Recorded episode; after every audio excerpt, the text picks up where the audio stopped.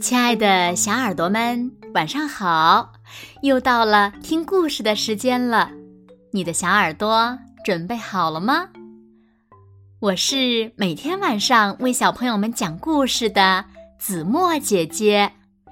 今天呀，我们要听到的故事呢，名字叫做《好奇的乔治在梦里》。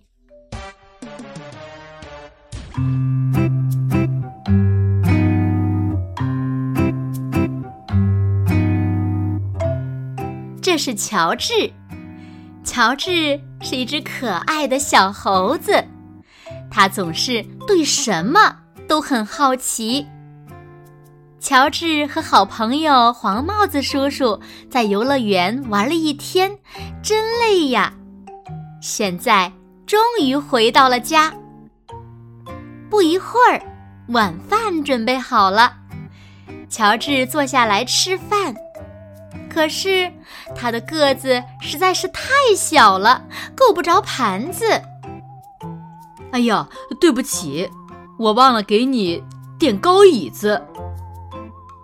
黄帽子叔叔说：“他把乔治的椅子上搁了一本厚厚的书。”乔治爬了上去。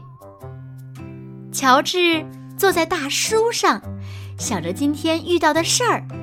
一整天，他都被人说：“你太小了，你的手太小了，抱不了兔宝宝。”宠物乐园的阿姨说：“对不起，小家伙，你一个人不行，得有大人陪着骑。”开旋转木马的叔叔说：“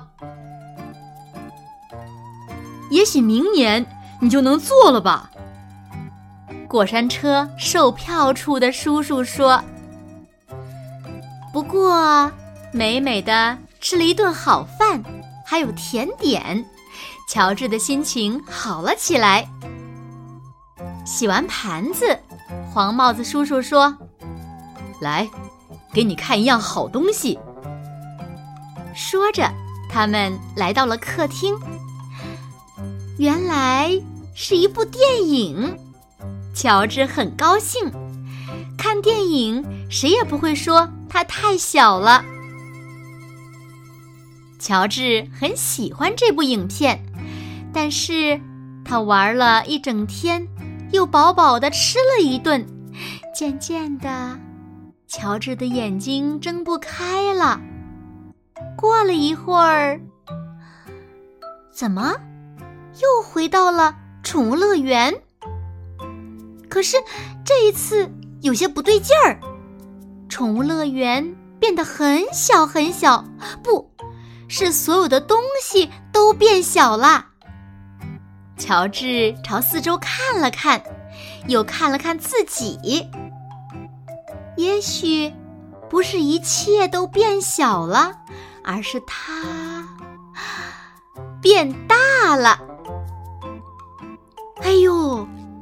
不会是真的吧？乔治心里琢磨。这时，他想起了兔宝宝，现在去抱他们，他一点儿也不小了。无论做什么，他都不小了，真是太棒了。乔治想着，朝兔宝宝的小屋走去。这回，他一下子抱起了好几只。把它们贴在脸上蹭呀蹭，蹭呀蹭。兔宝宝们呢，也很喜欢乔治。可是，宠物乐园的阿姨不喜欢乔治。赶快放下兔宝宝，你太大了，会吓坏他们的。他说：“乔治可不想吓着兔宝宝。”于是。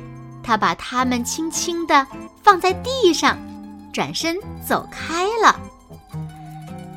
这时，乔治看见了过山车，他很好奇，现在坐过山车，它够大了吧？要是能找到一个大座位，坐得进去。可是卖票的叔叔让乔治赶紧下来。喂，你太大了，根本坐不下。乔治不能坐过山车，心里很难过。不过呢，乔治还是照他说的做了。抓住那只猴子，小心，它很危险。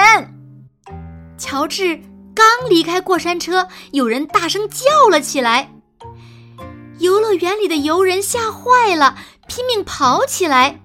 人们朝四面八方散去，逃得离乔治远远的。乔治感觉糟透了，他根本没想吓唬别人呢。乔治只想躲起来，可是往哪儿躲呢？它太大了，根本没有地方能躲得进去。乔治看见了旋转木马，这一次他不需要大人陪着就可以骑了。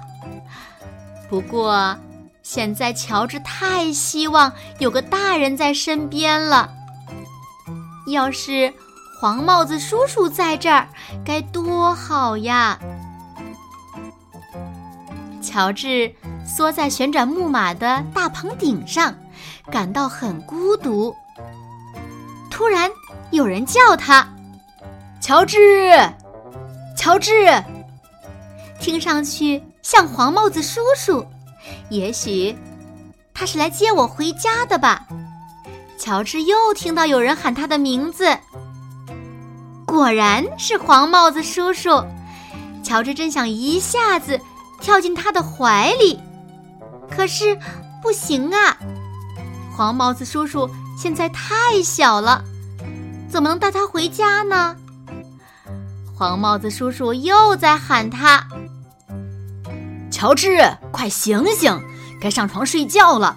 你看着电影，怎么一直在打盹儿呀？”是黄帽子叔叔的声音。乔治看了看黄帽子叔叔，怎么回事儿？一点儿也不小呀。乔治又看了看自己，一点儿也不大呀。这一下，他可以跳进黄帽子叔叔怀里了。于是他轻轻一跃，黄帽子叔叔把乔治抱上床，乔治舒舒服服的躺在自己的小床上。床不是很大，乔治想，不过。他睡在上面，不大不小，正合适。嗯，晚安喽。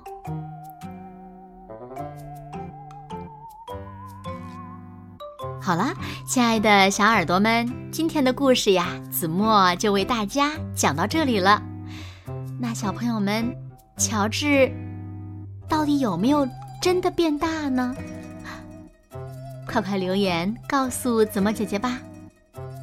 还有小朋友们，你们在生活中有没有自己的小烦恼呢？